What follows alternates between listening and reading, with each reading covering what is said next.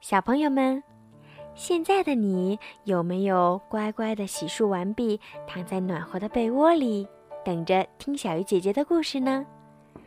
今天呀，小鱼姐姐要给你们讲的故事名字叫做《安的种子》。老师傅分给本、静、安每人一颗古老的莲花种子。这是几千年的莲花种子，非常珍贵。你们去把它种出来吧。拿到种子后，我要第一个把它种出来。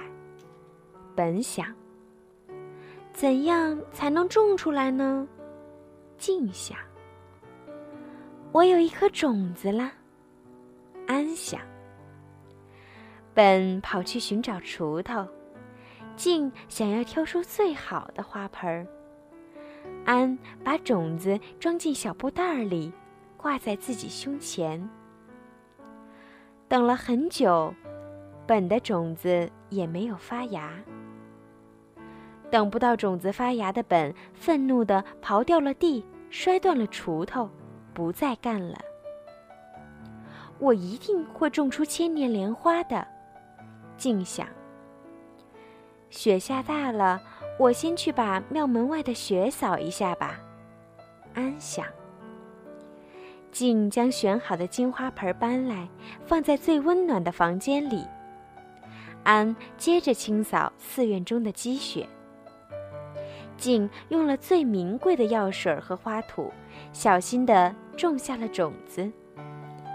安和以前一样，做着斋饭。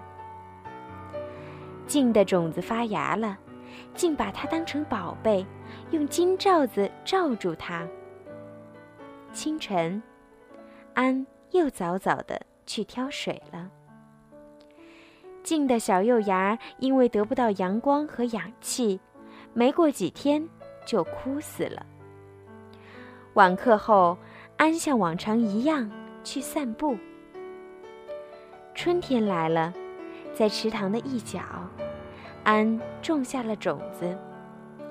不久，种子发芽了。安欣喜地看着眼前的绿叶。盛夏的清晨，在温暖的阳光下，古老的千年莲花轻轻地盛开了。